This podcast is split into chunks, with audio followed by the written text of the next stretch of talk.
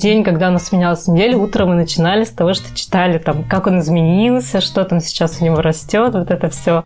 И я лежу, я не понимаю ничего, мне очень страшно. Я спрашиваю, говорю, все нормально? Они такие, нет. И продолжают между собой просто, как будто у меня пустое место. Ребенок замер, называется замирание, где-то на восьми неделях. Я его ждала, эту беременность. Я представляла, как я посмотрю на, эти, на тест двумя полосками, какая буду счастливая. Я посмотрела на тест двумя полосками, я закрылась в ванне, встала под душ и просто рыдала, беззвучно рыдала от страха.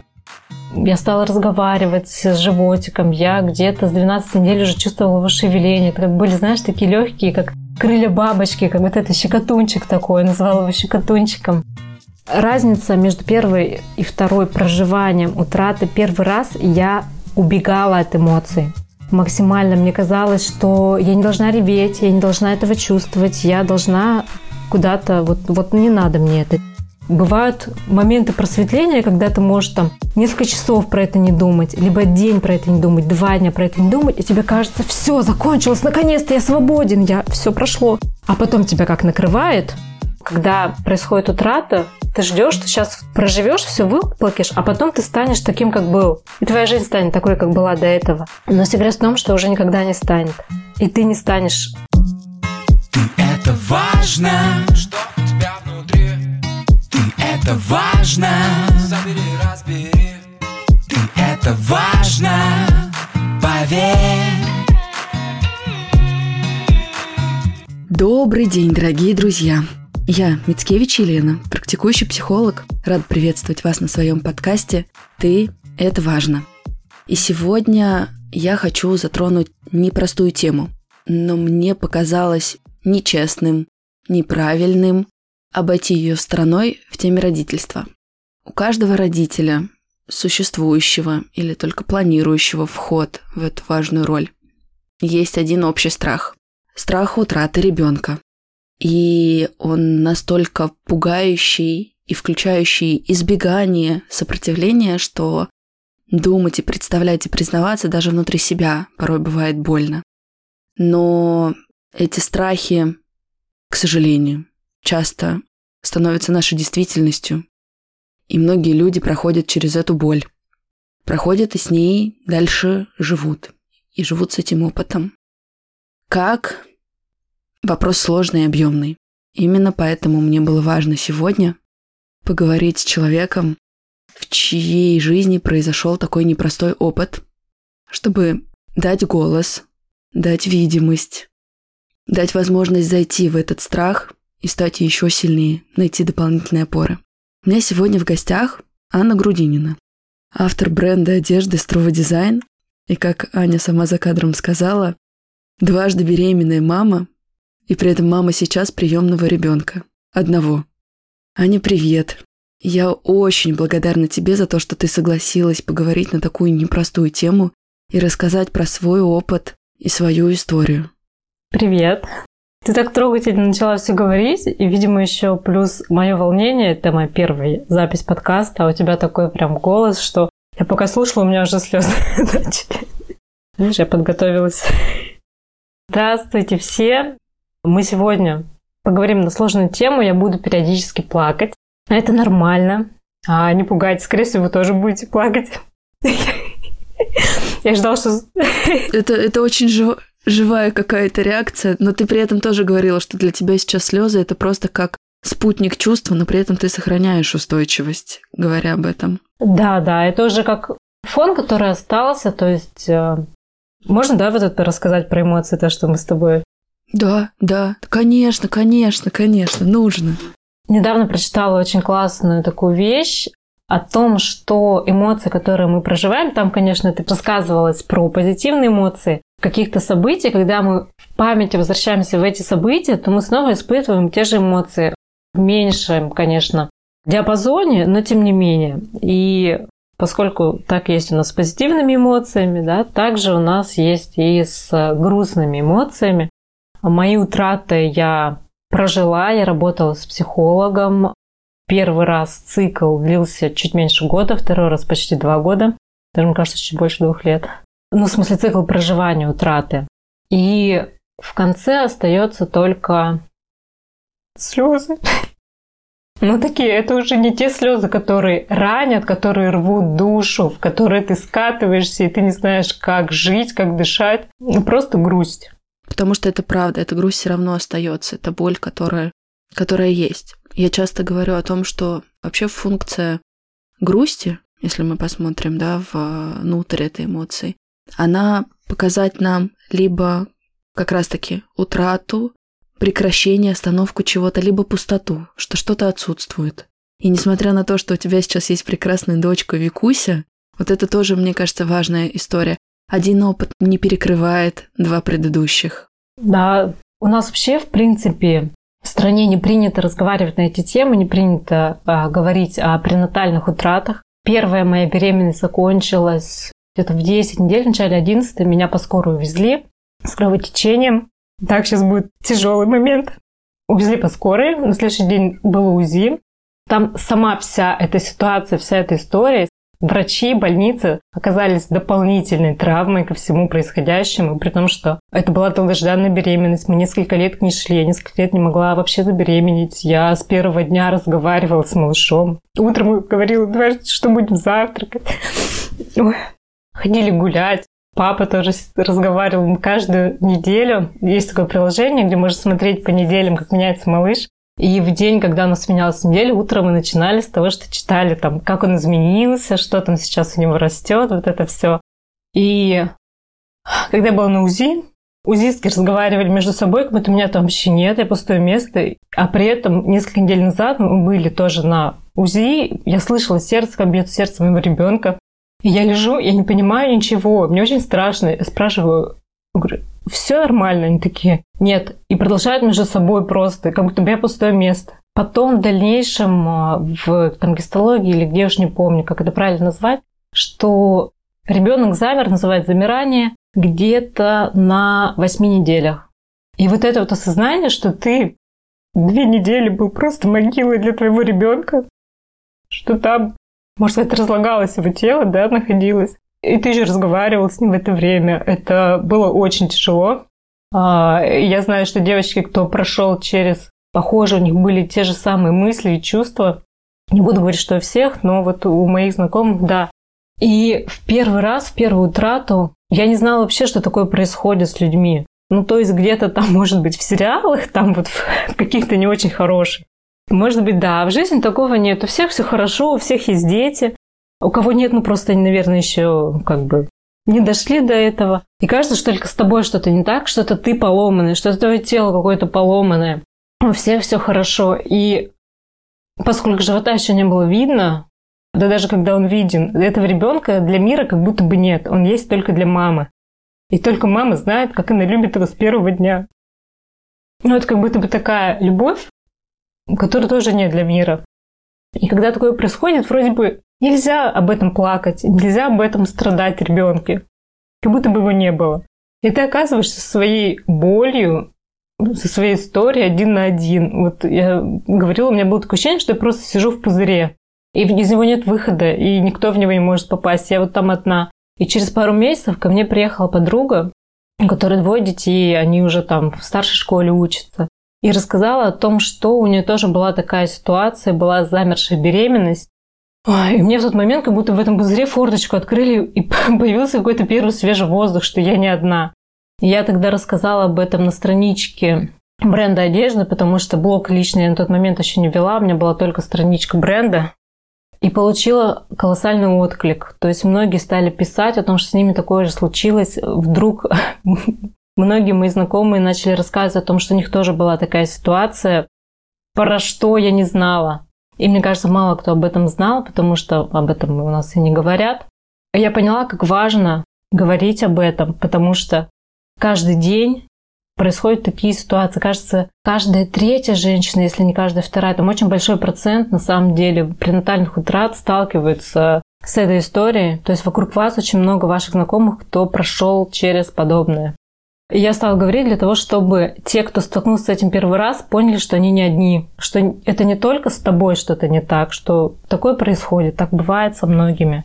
И потом ровно через год, то есть я вот год проживала, я работала с психологом, Я тогда нашла фонд «Свет в руках», но в первый раз я к ним не обратилась, то есть я только читала их сайт, они помогают э, бесплатно прожить утрату, они, у них есть психологи, у них есть группа поддержки. Но я тогда не решилась им написать. И ровно через год я узнаю, что я снова беременна. Первый раз я узнала 27 апреля, второй раз я узнала 26 апреля. А, первый раз я собиралась ехать на Алтай, и мы поехали с девочками на Алтай. Второй раз я собиралась ехать на Алтай, как раз вот после того, как узнаю, буквально через день-два у меня там назначено, я отказалась от поездки, осталась дома. И весь год после первой утраты я пыталась забеременеть, потому что девочки в палате сказали, что это сделать легче всего, потому что там вроде как все готово, матка готова, поскольку до этого несколько лет не могла забеременеть, то я подумала, что я буду упускать. Хотя я слышала и знала о том, что перед тем, как беременеть второй раз, нужно прожить утрату, иначе это не очень хорошо скажется на психике, не очень хорошо скажется на ребенке. Это как будто бы ребенок взамен того, который ушел. Но нельзя заменить одного человека другим. И я сама такой замещающий ребенок. Это есть книжка «Замещающий ребенка». Я читала. Страшная книга для тех, кто стал замещающим ребенком, потому что ну, Стивен Кинг так страшно не пишет, как те истории, которые там, потому что ты их узнаешь, для тебя это реальность. У мамы была беременность, и в феврале она родила мальчика очень рано. И ровно через год родилась я, в тоже феврале. Мама опять меня забеременела.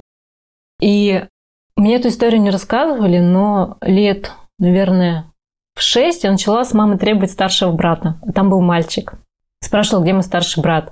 Мама говорит, ну я поудивлялась, но рассказала тебе, что было так и так. А я прям, я прям помню сама, как я ходила и говорила, где мой старший брат, мне должен быть старший брат. Ну, я всю жизнь хотела быть мальчиком, конечно же. Я всегда считала, что мальчиком быть классно, мальчиком быть лучше, мальчиком быть интереснее. Это вот как раз та история, когда один ребенок как будто бы живет жизнь того, кто ушел. И причем, зная все это, я все равно пыталась забеременеть сразу, хотя я понимала, что, ну, уже понимала, уже знала эту всю ситуацию, но тем не менее. Я, слава богу, не забеременела, наверное. И буквально за несколько недель, как я узнала, что я беременна, мне приснился сон, как будто бы я умираю. Я умирала на протяжении семи недель. А, при этом каждая неделя была разная. То есть там было от э, какое-то отчаяние, там было какое-то безумное, типа, знаешь, угар веселья такой, как вот, знаешь, когда-то вот как последний раз. И потом к концу сна я лежала в кровати, я уже хотела уйти, но я оставалась, там, без сил как будто бы. Оставалась ради родных. Но при этом я не боялась уже уйти, мне было спокойно, я хотела уйти во сне. Он был очень яркий. Такой, знаешь, бывают сны, которые ярче, чем реальность. Я проснулась, села его записывать, и тогда вела утренние страницы. Когда писала, начала рыдать и поняла, что вот этот сон – это как жизнь моего ребенка, который вот ушел первый. И после того, как все это выписала, поняла, меня прям я почувствовала облегчение огромное внутри, которое я искала весь этот год. Я пробовала прощаться, шарики какие-то отпускала, мы какие-то ритуалы придумывали, там с подругой делали, потому что психике нужно отпустить. И самое сложное еще, кстати, вот вспомнила в самом начале, мне казалось, ну, это же была такая короткая беременность, я должна уже быстро, быстро отплакать и быстро идти дальше. И не получалось никак. И мне подруга другая сказала, говорит, ну вот смотри, он с тобой был 8 недель, разреши себе хотя бы 8 недель его оплакивать. От этого тоже стало легче. И вот я отпускаю все, и через несколько недель узнаю, что я беременна. Буквально там через пару недель как раз, наверное, отпустила, и, и наступила беременность. Я его ждала, эту беременность. Я представляла, как я посмотрю на, эти, на тест двумя полосками, какая буду счастливая. Я посмотрела на тест двумя полосками. Это было, наверное, где-то 5-6 утра. Я закрылась в ванне, встала под душ и просто рыдала, беззвучно рыдала от страха. Потому что тело помнило всю ту боль, через которую она прошла. Психика помнила всю ту боль. Но у меня тело просто сжалось в комок. Я вот так стояла под душем, открыв рот, знаешь, когда вот прям в фильмах еще, вот когда максимально вот так прям.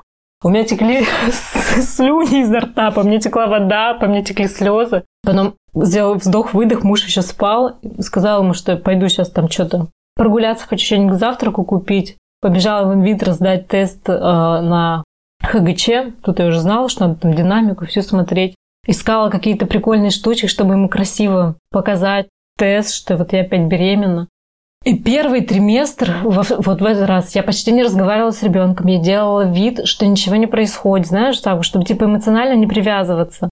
была ситуация, как раз ближе вот где-то в районе 7-8 недель, я увидела в нижнем белье маленькую, вот прям малюсенькую, красненькую точечку. Возможно, там капелька крови или что-то, не знаю, может, там что-то нитка случайно попала. Я вот не знаю, ну вот маленькая капелька. И знаешь, что я сделала? Я решила, что мне нужно помыть окна. Мы жили в квартире с огромными потолками, 3 метра, там были огромные окна, высоченные подоконники. Я поставила табуретку начала мыть окна. Типа ничего не происходит. Залазила вверх-вниз, вверх-вниз. В какой-то момент я упала с этой табуретки. И вот тогда я уже разревелась, написала врачу, написала мужу, легла. То есть я знала, по идее, все, что нужно делать, загоризонталиться, что нужно выпить. Но я сделала вид, что я ничего не заметила. Я пошла мыть окна в шоках. Потом, разумеется, там музей, все хорошо. Короче, первый триместр я не дышала. Я говорю, максимально делала вид, что ничего не происходит. Мы сходили на скрининг первый, и все было хорошо. И меня отпустило, я выдохнула, я наслаждалась, я стала разговаривать с животиком, я где-то с 12 недель уже чувствовала его шевеление. Это как были, знаешь, такие легкие, как крылья бабочки, как вот это щекотунчик такой, называла его щекотунчиком. Было очень-очень много любви и внутри, и снаружи, и моей любви, и там мужа, и потом как раз приехала мама с сестрой, и все было классно. И мы поехали на второй скрининг. Утром а, сестра была дома. Я такая, мы сейчас поедем просто узнать пол. А еще второй скрининг можно было делать в поликлинике, но туда нельзя мужа. А я хотела, я думала, что мы втором скрининге только узнаем пол. И все будет хорошо. Я такая думаю, я хочу, чтобы муж этот момент тоже разделил, вот это вот узнать пол, поэтому записалась в частную клинику, слава богу. Мы помним, что бывает бесплатных после первой истории. И радостная такая к сестре, пока-пока, мы поехали.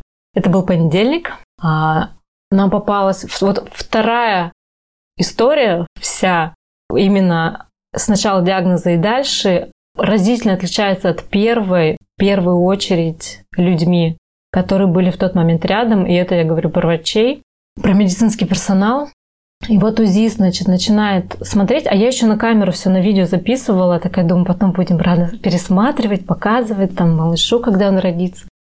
И она, значит, заходит, и я по ней уже по каким-то этим понимаю, что что-то не так, что она напряглась. Но она дошла до гениталий, сказала, у вас мальчик. Виталий такой там порадовался. Я вроде порадовалась, но я уже была напряжена.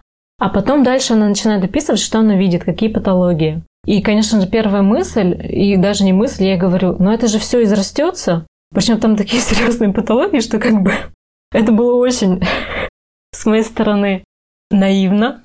Она была максимально деликатна с нами, за что и огромная благодарность. Она никаких нам не говорила все. Типа, все вам пиздец. Такого не было, но очень деликатно. Она как будто бы я вот и диагноз вам прям не ставлю. Ну, то есть она нам, конечно же, написала все вот в этой бумажке, но вроде бы как, что нужно, чтобы еще посмотрели специалисты. Вот есть такая вот пренатальная комиссия или комитет, я путаю это слово, простите, пожалуйста, те, кто знают, как это правильно говорить. Вот, и заседание проходит по четвергам. Мы такие, окей, дает нам эту бумажку, мы записываемся, звоним в этот комитет, комиссию, и начались все круги ада. Мы приехали домой, это было просто мы ездили в обед, в рабочий день, муж вернулся на работу, я пришла домой, легла и рыдала, и начала гуглить диагнозы. И рыдала.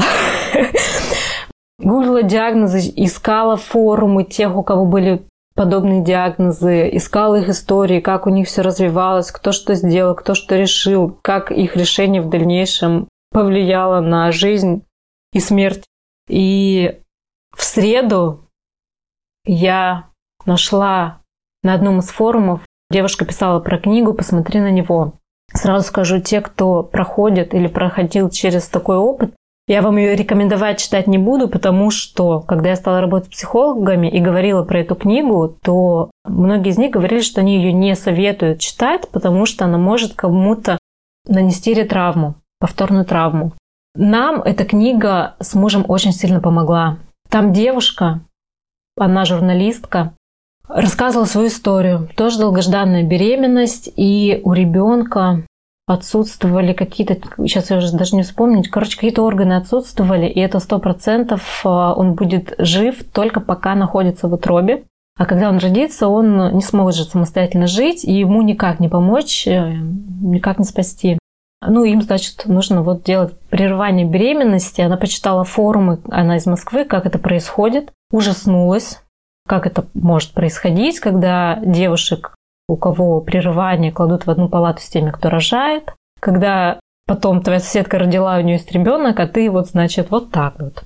И эти дети еще рядом с тобой плачут, когда персонал, медперсонал относится как к говну, а ты в это время максимально просто. Твой мир остановился, оба раза такое ощущение, как будто вот, вот вся скорость, которой летит планета, ты один врезаешься в стену. Но почему-то окружающий мир продолжает двигаться, и ты не понимаешь, почему это так. Почему эти люди до сих пор радуются, почему они ходят, почему солнце светит. Это, вот, это даже, наверное, больше про первый раз, потому что второй раз ты уже знаешь, что жизнь продолжается, первый раз ты не понимаешь, почему жизнь продолжается. У меня в первый раз, после того, как меня выписали из больницы, я не помню весь следующий месяц. То есть я что-то делала, мы купили ролики, я на роликах каталась, потому что у меня есть фото и видео. Я когда смотрела, я это вспоминала. Но я не помню весь следующий месяц. Я изображала жизнь, но меня в ней не было. Мы с тобой, получается, так чуть-чуть перепрыгнули вот этот вот момент через историю-книгу. Я правильно понимаю, что на той самой комиссии подтвердили, что ребенок будет не жизнеспособен? Не совсем. Вот сейчас давай еще немножко про книгу. И вот она все читала, форумы, и потом нашла, что в Германии есть больница, в которой можно ну, сделать прерывание беременности на поздних сроках, при этом там все максимально бережно к маме, к родителям. То есть тебе дается отдельная палата, в эту палату пускается муж, в эту палату пускаются друзья, а, даются обезболивающие, то есть помогают максимально, насколько это возможно, аккуратно пройти через вот это все, а потом в конце когда ребенок рождается, его есть специальная комната прощания, этого ребенка кладут в какую-то красивую коробочку, украшают, как-то одевают какими-то маленькими вещами. То есть этот ребеночек вот он, и дают возможность проститься, родителям проститься с ребенком. И это важный этап для психики увидеть, что он был, увидеть, что его больше нет. Когда мы не видим, я прошла вот говорю, через оба опыта, когда мы не видим, то кажется, как будто бы этого не было. Оно как бы было, но не было. И тоже очень сложно принять факт случившегося. Я тогда, помню, купила игрушку, мишку такого для первого ребенка, что как-то его, чтобы он в этом мире как-то был. Потом была комиссия, мы были настроены воинственно, мы узнавали, мы просто там писали в Москву, мы узнавали про возможность э, внутриутробных операций. У нас, кроме обычных рисков, еще были дополнительные риски. У меня отрицательная группа крови, у мужа положительная, что там, может быть, еще резкий конфликт может развиться. Но у нас еще была какая-то надежда. И на комиссии мы тоже, я, видимо, не очень боевая, потому что я первую фразу сказала, что мы настроены максимально бороться за ребенка поэтому нам не нужно никаких ужастиков. Ну, слышал, тоже читала, что на комиссии запугивают, говорят, идите там на обор. Нас не запугивали, просто по факту все рассказали, объяснили, тоже довольно вежливо это все было. Но вроде как еще надежда у нас оставалась. И в этот же день вечером я записалась на МРТ плода. У нас есть классный МРТ-центр в Новосибирске, в Академгородке. Туда запись там, на полтора месяца вперед. И я с утра позвонила, меня спросили, какой МРТ мне нужно. Я говорю, мне нужно МРТ плода. Девушка отошла, вернулась через какое-то время. Говорит, вам на 7 вечера подойдет? Я говорю, да, подойдет. А когда я построила маршрут, оказалось, что они работают до 7. То есть там целое... Короче, осталось несколько человек. Только для меня одной после рабочего дня. Мне сделали МРТ, мне в тут же Пока мы там посидели, подождали, мы тут же сделали расшифровку МРТ, потому что расшифровку тоже обычно дают там через неделю-две. То есть все эти люди остались для того, чтобы это сделать для нас. И это стоило, как обычно, МРТ, за что им тоже огромная благодарность. МРТ показывает больше, чем УЗИ, и мы поняли, что шансов как бы... У нас какие были исходы? То есть вот, вы знаете, есть там... Я представляла себе просто вот эту ситуацию, как будто бы Иванушка там стоит на развилке трех дорог, и камень написан. Только на камне там на том написано «Сюда пойдешь». будет пиздец. Туда пойдешь, будет пиздец. Туда пойдешь, тоже все будет не очень. А теперь выбирай, куда ты хочешь идти. То есть варианта, что где-то будет хорошо или получше, не было. То есть нужно было решить, сколько времени проживет твой ребенок, сколько боли будет в этой жизни. И вообще принимать решение о жизни и смерти твоего ребенка. И как это, когда это случится, это никому не позавидуешь. И взвешивать, да, не просто жизни и смерти, но если жизнь, то в этой жизни будет боль, и довольно много. И вот тебе нужно решить, сколько хочешь ты своему ребенку дать жизни, сколько хочешь своему ребенку дать боли. И плюс еще все-таки не забывайте о том, что эта боль не только будет у ребенка, но и у тебя, и сколько боли ты готов сам вынести. Очень сложный выбор. Очень. Поскольку я уже какое-то время была в терапии и вообще тема психологии увлекаюсь, я понимала, что это решение нужно принимать, поскольку есть я, есть муж, отец ребенка. И это решение нужно принимать каждому отдельно, а не так, что кто-то сказал, я решил, что мы делаем вот так. А второй такой, окей, а я ничего там, значит, не решал, такой согласился. А потом, когда начнется работа горе, вообще осознавание всего происходящего, то второй может сказать, а я вообще по-другому хотел. И все, может быть, он даже не хотел по-другому, но теперь он может как будто бы это говорить. Поэтому а, мы обсуждали каждый день, я не знаю, по кругу всю ситуацию, все диагнозы, все последствия, что делать. Потом договорились, что берем паузу на сутки, каждый еще раз все обдумывает, и потом говорим, какое решение каждый принял. И в субботу или воскресенье, вот это все неделя, все было за неделю, где-то в субботу или воскресенье мы сошлись и еще раз обсудили. Каждый сказал свое решение. И в понедельник я пошла записываться на прерывание беременности. Причем еще тоже отдельно хочу сказать, в четверг после пренатального комитета мы поехали на обед. Вот знаешь, когда количество эмоций, количество боли и всего, там, не знаю, ужаса настолько большое, что психика как замораживается и как бы разделяется. И вот мы сидели в кафе, обедали, я смотрела в окно, и я прям почувствовала, как я разделялась, прям разделилась. То есть я заморозилась, та часть меня, которая с эмоциями, она как будто бы оказалась, когда же делилась, и у меня вот выражение было как космос, и вот этот весь космос наполнен болью. И осталась сознательная часть во мне. И все оставшиеся дни я могла спокойно говорить о том, что происходит, без слез абсолютно, вообще без эмоций, просто рассказывать ситуацию по факту. А вторая замороженная часть там где-то болталась. Потом вот после начала потихоньку отмораживаться. Когда я записывалась... Короче, Новосибирск, записывайте. Надеюсь, вам не понадобится, но если что, идите в четверку, в гинекологическое отделение. Руководитель там Игорь, а вот отчество и фамилия не помню. Вот такой мужик. Если, дай бог, нужно проходить через такую жесть, идите туда. Я пришла, мне как раз Короче, была мойка отделения, поэтому никого там не было, и вот они только открылись. Я, значит, прихожу, там женщина какая-то в возрасте, начинаю ей рассказывать, что происходит, у меня опять текут слезы.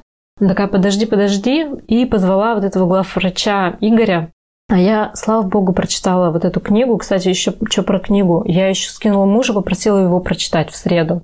И он ее тоже буквально за несколько часов, и он, и я ее прочитали. И он, когда пришел домой с работы, он сказал, что я не понимал, что с тобой происходит в первый раз. Я только сейчас понял, через что ты прошла. То есть эта книга помогла мужу понять, через что я проходила, потому что особенно когда маленький срок, мужчины все-таки не все наверняка, я знаю, что есть те, кто еще сильнее женщин переживают, но в большинстве своем они не понимают. И это тоже такой момент, который начинает отдалять пару. Потому что жена в остром горе, а для него да вроде ничего такого и не случилось. И получается сильный такой диссонанс в паре. И вот он подходит, я с ним начинаю разговаривать, и помня про книгу, что можно отдельную палату, что можно мужа и можно обезболивающие. А мы еще, кстати, я в Надежде звонила, помню, в частной клинике, где нас в одной такое делают, и спрашивала, можно ли мне палату с мужем. Они такие, нет, стоило это 200 тысяч. Я подумала, ну раз за 200 тысяч нельзя с мужем, то какая разница, где я буду это делать?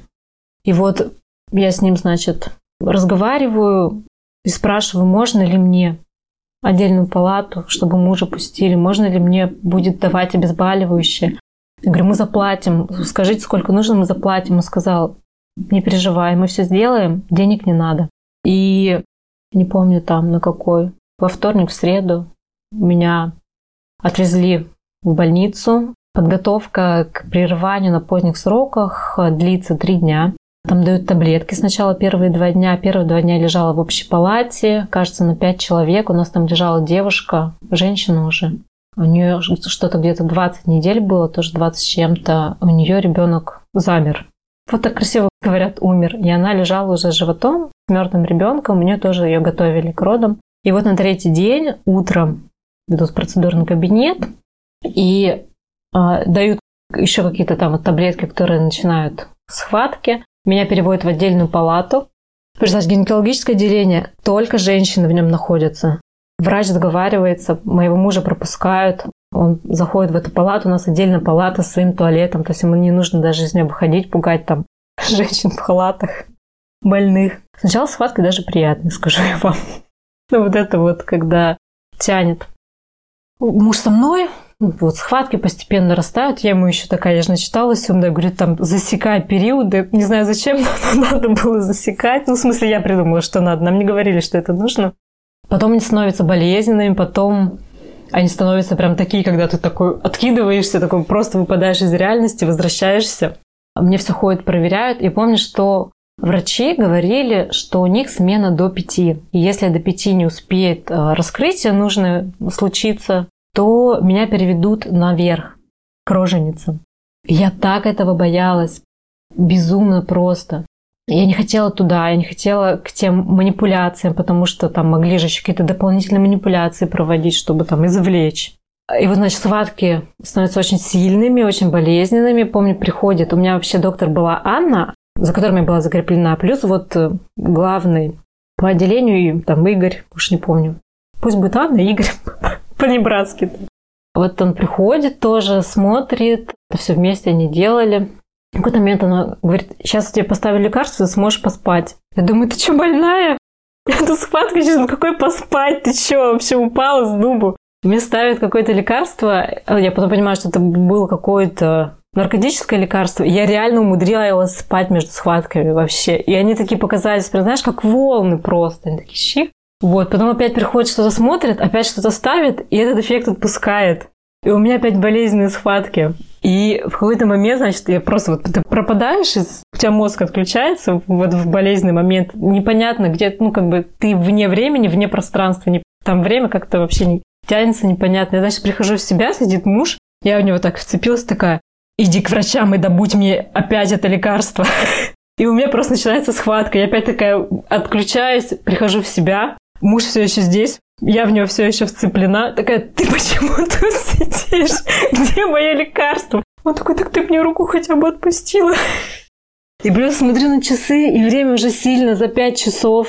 Я такая думаю, ну все, сейчас меня будут перевозить наверх, потому что там уже что-то седьмой час, наверное. Приходят врачи, опять смотрят раскрытие, у меня в это что-то говорит, в этот момент у меня схватка, я, конечно же, ничего не слышала. Привозят каталку, я в ужасе, у меня зубы просто, я говорю, у меня вот так вот зубы стучат, прям не чуть-чуть, а прям вообще стучат. Я такая, я никуда не поеду. Я вцепилась в кровать, говорю, я никуда не поеду. Медсестра говорит, муж, бери ее на руки и клади на каталку. Я такая, я никуда не поеду. И понимаю, что если меня сейчас муж возьмет в момент схватки, у меня ощущение, что я просто сломаюсь, потому что там же вообще так скручивает. И вот я, значит, воплю, что никуда не поеду, в это время залажу на каталку, потому что что ж так безопаснее для меня. А, меня увозят, меня, меня вот прям колотит всю, меня трясет, я боюсь, что меня сейчас отвезут наверх, что там будут какие-нибудь страшные манипуляции, что меня там оставят с роженицами, где будут дети плакать. И меня завозят к нам же на этаже в операционную, и доктора все здесь, причем при мне Игорю звонит, видимо, жена, семья, там какой-то у них обед, я так поняла по разговору был семейный, и он говорит, ну, как бы я вот задерживаюсь, потом приду, я за что опять просто миллион благодарностей. Мне рассказывают про потуги, я рожаю сына и прошу на него посмотреть. Спасибо книге, правда. Он мне показывает сына, я вижу, конечно, все патологии. Он был фиолетового цвета, очень похож на мужа, с такими как вот брови насупленные. Он спрашивает что-нибудь еще, Говорю, можно сфотографирую? А там в Германии еще и фотографии отдают, то есть у тебя еще и фотографии остаются. Он говорит, нет, не надо. Была у меня мысль попросить поддержать, но она была такая слабая, я не решилась сказать, о чем я потом жалела. И жалею, наверное, до сих пор, спустя уже сколько-то, это был 19 год, сколько, 4 года спустя. Муж потом, спустя пару лет, сказал, что он очень жалеет, что он не видел сына, что его видела только я. Я рожаю, они к нам анестезиологов вниз спустили сверху ко мне. Потом анестезия, чистка, меня возвращают в палату, мужу все это время разрешают остаться, хотя тоже там у них как-то закрывается все, вроде как его уже должны были выгнать, но он остается в палате, когда я вернулась со мной. Я после анестезии плохо отхожу, быстро вырубаюсь, поэтому я засыпаю. И на следующий день приходит ко мне вот моя врач Анна с утра, значит, на обходе, и первое спрашивает, как я себя чувствую. Я так растерялась от этого вопроса, потому что он как-то так звучит, не как вот прям сразу звучало не как из серии, как ты там физически себя чувствуешь, а как будто бы не как физически. И я растерялась, спрашиваю, вы спрашиваете, как чувствую себя физически или эмоционально? Он такая, ну и то, и то. Это было очень странно, что в больнице тебя спрашивают, как ты чувствуешь себя эмоционально. Физически, причем я чувствовала себя на удивление хорошо, хотя после первого раза там была просто жесть. И ну, я ей отвечаю, удивленная вообще, что про мое эмоциональное состояние спрашивают. И она говорит, что там сейчас вроде что-то еще действует, какие-то таблетки. И говорит, «Э, вечером, когда будешь ложиться спать, подойди на пункт медсестре, возьми у нее таблетку, выпей. И как-то между делом говорит, что там таблетку под 5 росписей только выдают. То есть это тоже какой-то наркотик был. Я его выпила, и она мне сказала, что если тебе будет плохо, именно эмоционально, понимаешь, просто для бесплатной медицины, когда про эмоции, что люди беспокоятся. Говорит, если потом дальше не сможешь, то на следующий вечер тоже можешь попросить, тебе дадут. Я типа распорядилась, тебе там, вот, значит, есть несколько. Я первый вечер выпила, плюс у меня еще палате, то есть мне на все, весь оставшийся срок я осталась в этой одноместной палате. У меня женщина, которая мыла пол, спрашивала, как я себя чувствую эмоционально. Когда я выходила в коридор, куда-то шла, медсестры меня за руки брали, интересовались, как я. Вот понимаешь, просто все, весь персонал, весь этаж был вовлечен, поддерживал как-то вот, вот, вот, вот такое. Это было максимально непривычно, и это наоборот сделало всю ситуацию как бы немножко мягче. То есть, если в первый раз дополнительная травма было просто нахождение в той больнице и общение с тем медперсоналом, то в этот раз это, наоборот, оказался обалдеть каким поддерживающим фактором а, и так непростой ситуации. Разница между первой и второй проживанием утраты. Первый раз я убегала от эмоций. Максимально мне казалось, что я не должна реветь, я не должна этого чувствовать, я должна куда-то, вот, вот не надо мне это, не должно этого быть. И когда оно по чуть-чуть подходило, я отворачивалась и делала вид, что ничего нет. Я не должна ничего вот этого испытывать. Но в итоге оно накапливалось и нагоняло и накрывало как бетонной плитой. Просто размазывало. Не представляешь как. А во второй раз я уже знала, что минимум год меня будет накрывать. Я уже не пыталась никуда бежать. Я не ставила себе сроки, что все отпустила, потому что когда ты проживаешь, в какой-то момент, через несколько месяцев, бывают моменты просветления, когда ты можешь там несколько часов про это не думать, либо день про это не думать, два дня про это не думать, и тебе кажется, все, закончилось, наконец-то я свободен, я все прошло. А потом тебя как накрывает, да блин. Первый раз я убегала, и от этого меня еще больше накрывало. Во второй раз я знала, что минимум год, я знала, что будет накрывать. Я знала, что будут моменты, когда будет казаться, что все хорошо, что вроде бы моя жизнь вернулась, но потом будет накрывать. И когда я чувствовала, что хочется порыдать, хочется покричать, я просто разрешала себе это делать. И в итоге я, чаще всего почему-то у меня это было за рулем. Я ехала за рулем, меня накрывало. Я просто вцеплялась в руль, я не знаю, как я его не оторвала, и просто орала.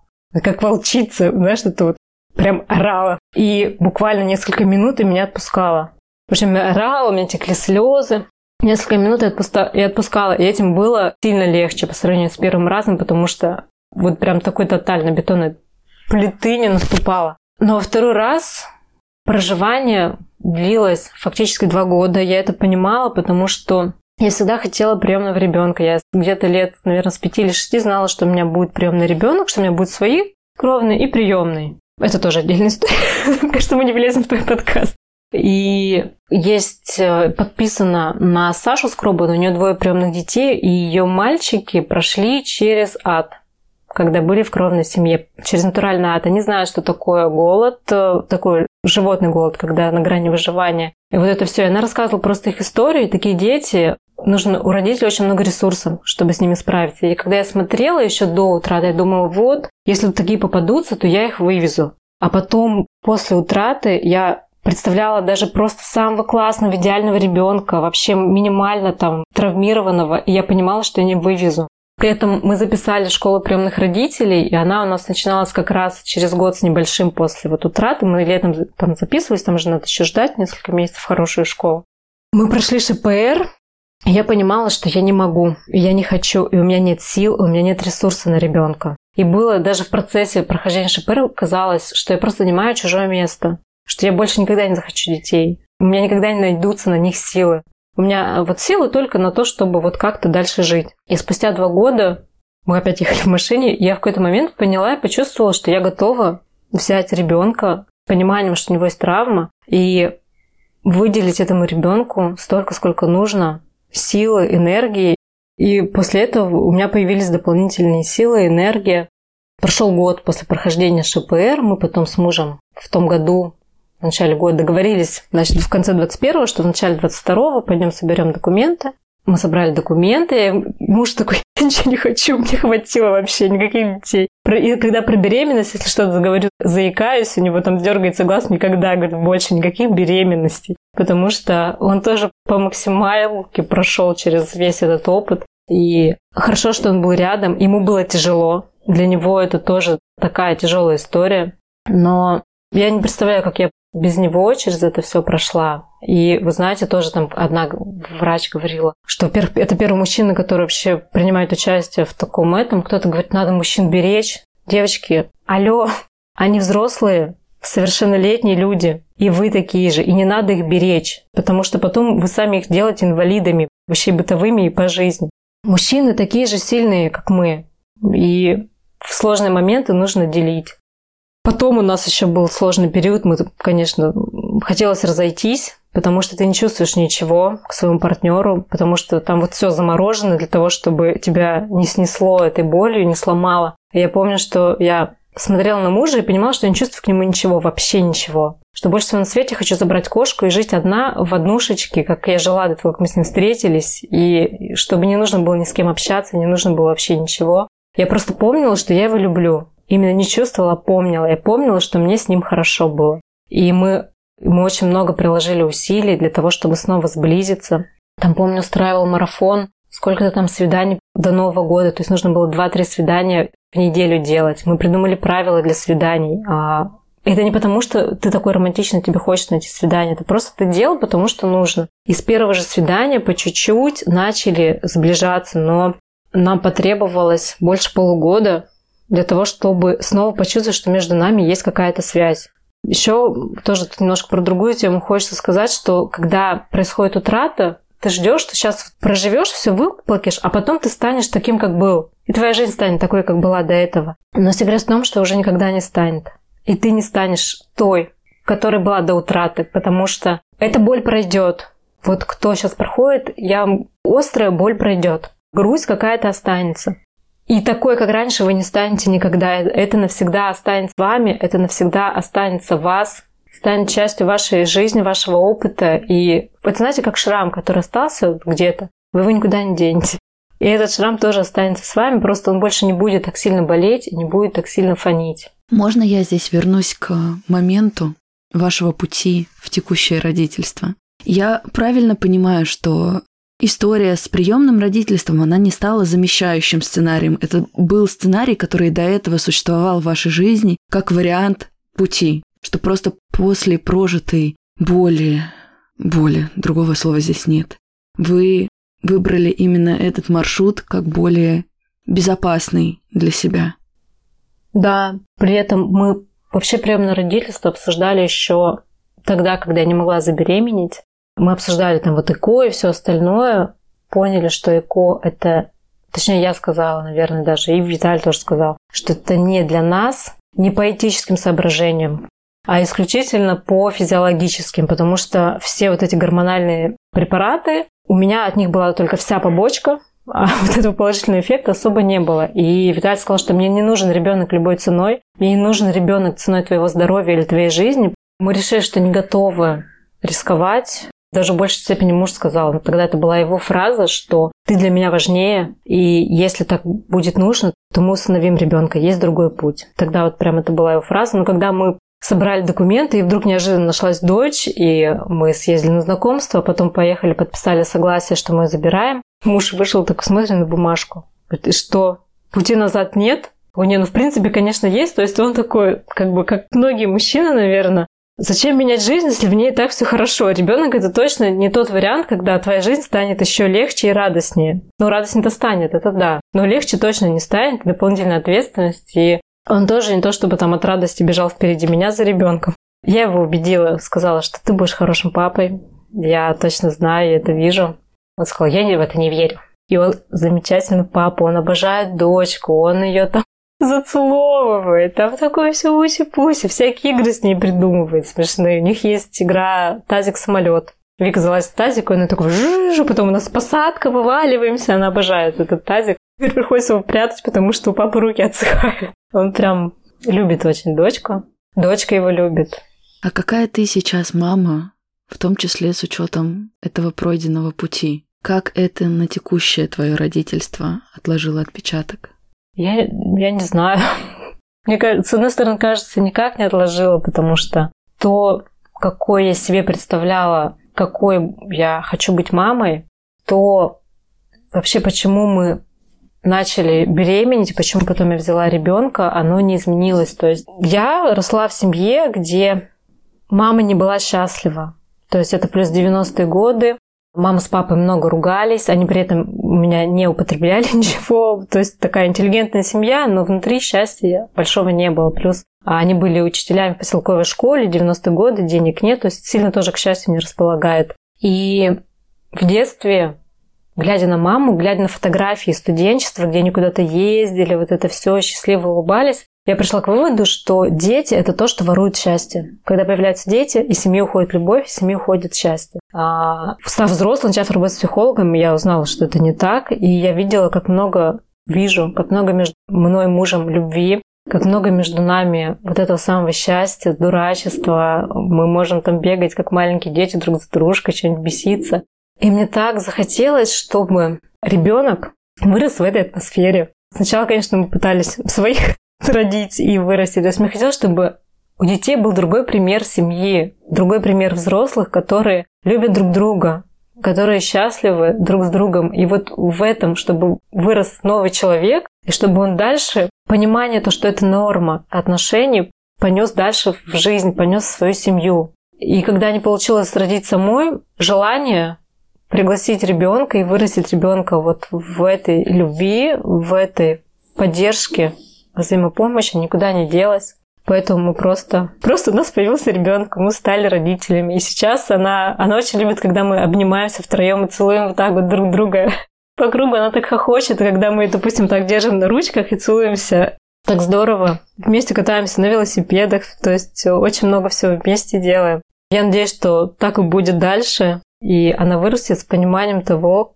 какой мужчина ей нужен, какие отношения ей нужны. Мне кажется, очень ценно, что, несмотря на прожитую боль, вот этот цвет, это желание дарить любовь, этот какой-то огромный ресурс вернулся к тебе, сохранился внутри тебя так или иначе. И вернулся, ты его стала чувствовать и дальше давать, и что сейчас вы такая семья. Спасибо тебе большое, что сегодня своим голосом озвучила опыт и чувства большого количества женщин, которые точно так же ощущают себя одинокими. Я могу представить, что сегодняшний подкаст было слушать не очень просто.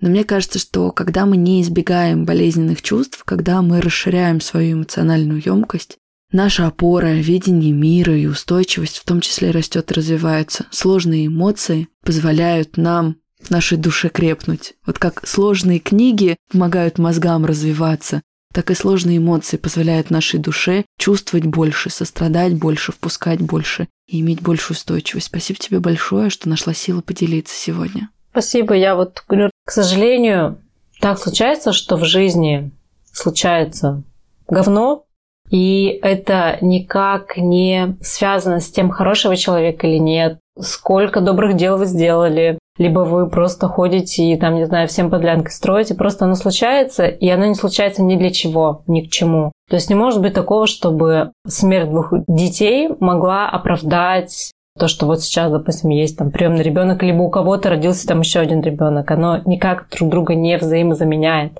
и не взаимоисключает.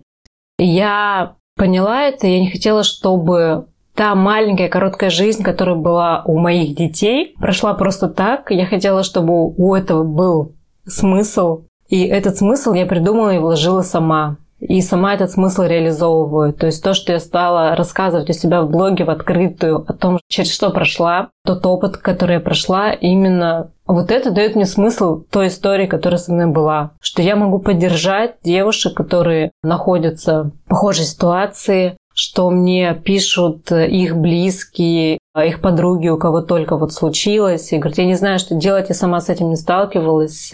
Я не понимаю, как нужно поддержать, и я тогда рассказываю, делюсь своим опытом. И какие слова стоит говорить, какие слова не стоит говорить, и о том, что есть фонд «Свет в руках», где можно бесплатно получить поддержку, где можно пообщаться с такими же женщинами, потерявшими детей и проживающими это горе.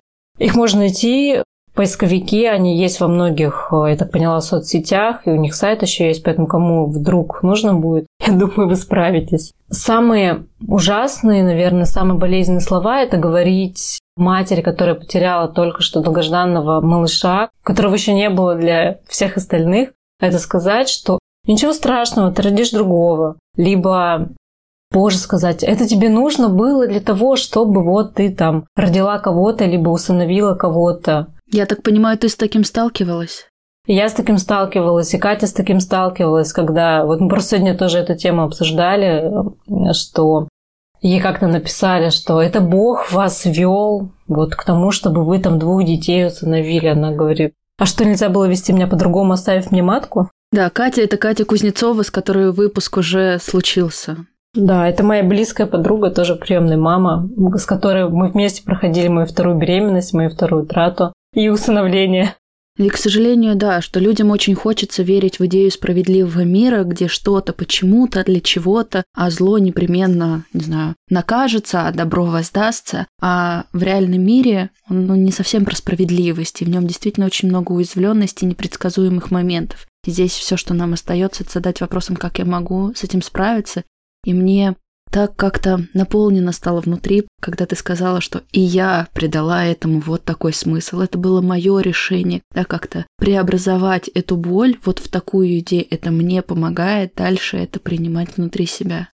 Да, так и есть. Во время первой утраты, буквально, наверное, на второй или третий день я лежала на больничной койке и подумала. Мне было очень больно, мне было очень плохо морально. Я подумала, если бы я знала, что все закончится вот так, до того, как началась беременность, я бы ее отменила, если бы я могла. И тогда подумала, нет.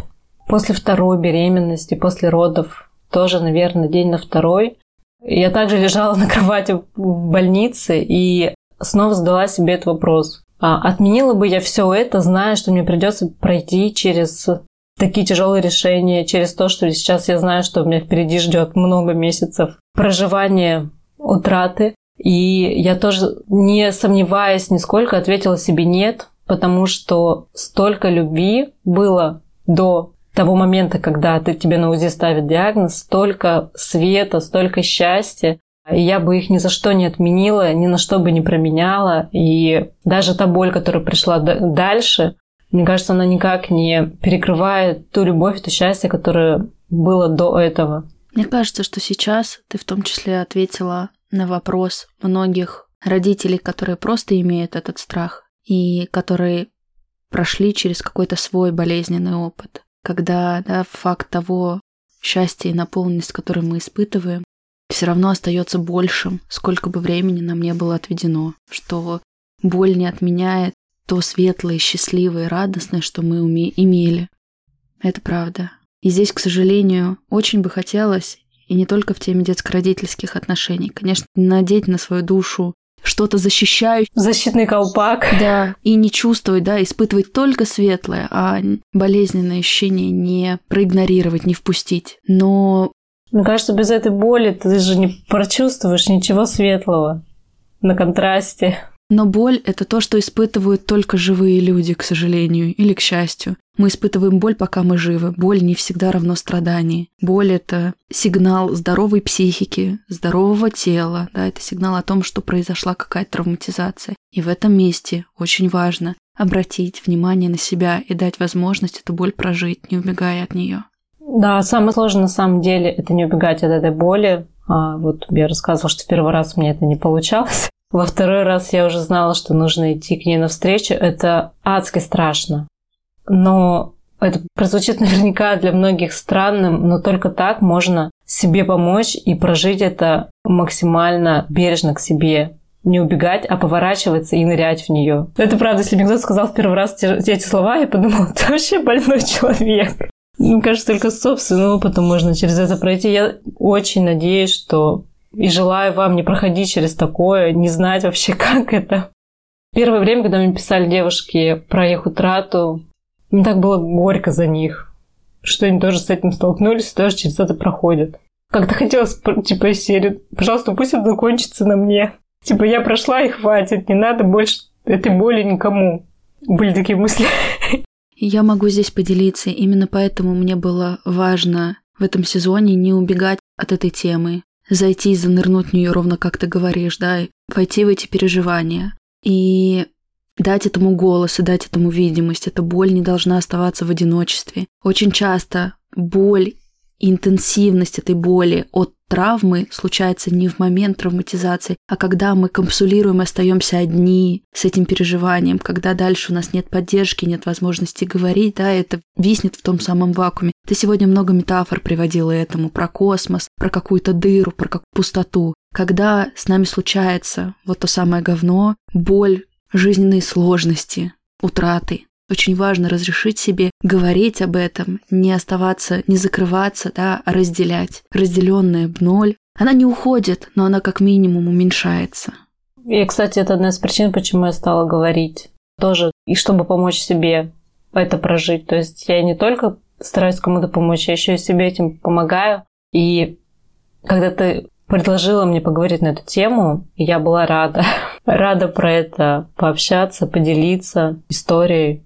И очень надеюсь, что кому-нибудь это поможет. Я могу сказать, что далеко не все родители готовы с этим встречаться. И даже если как будто бы эта боль была признана, люди все равно стараются избегать, делать вид, что этого не случилось в их жизни. И, безусловно, это не то, что осуждаемо как-то, каждый справляется так, как может. Но я тоже тебе очень благодарна, что ты откликнулась и дала возможность этой истории сегодня звучать. Друзья, поделитесь, пожалуйста, вашими откликами историями, если вдруг вы действительно такое переживали, чувствами, осознаниями. Я уверена, что этот выпуск не может оставить равнодушным. И вот то, с чем уходите вы, с какими мыслями, с какими чувствами, может быть, с ними стоит чуть-чуть пожить, да, как-то разрешить себе побыть. Но отклики мы ваши с Аней будем ждать в социальных сетях. Я ссылки оставлю, как обычно, в описании. Спасибо тебе большое, Ань, за этот разговор, за эту открытость все равно как будто бы на светлой ноте эта история продолжается. Я не говорю заканчивается, что жизнь продолжается, счастье продолжается, несмотря на то, что этот факт от него уже никуда не денешь. Как ты говоришь, да, один ребенок не заменит две утраты, которые прожили. Но факт того, что ваша семья сейчас такая, что в вашей семье сейчас есть детский смех, что вы смогли с мужем пойти дальше за эту боль, и созидать, созидать, созидать и любить друг друга, любить ребенка – это что-то, мне кажется, важное, светлое и прекрасное. У нас обалденная дочь вообще. Она просто нереально, и она очень похожа на мужа. Все удивляются, и мы, у нас шутка уже есть, что к Виталии есть вопросики, где это он был там два с половиной года назад. Что дочь так неприлично сильно похожа на папу. Я рада. Я поздравляю вашу семью с таким ценным сокровищем и приобретением. Спасибо, друзья, что были с нами, и до встречи в новом выпуске. Ты это важно, с кем тебе по пути. Ты это важно, как себя обрести. Открой свою дверь.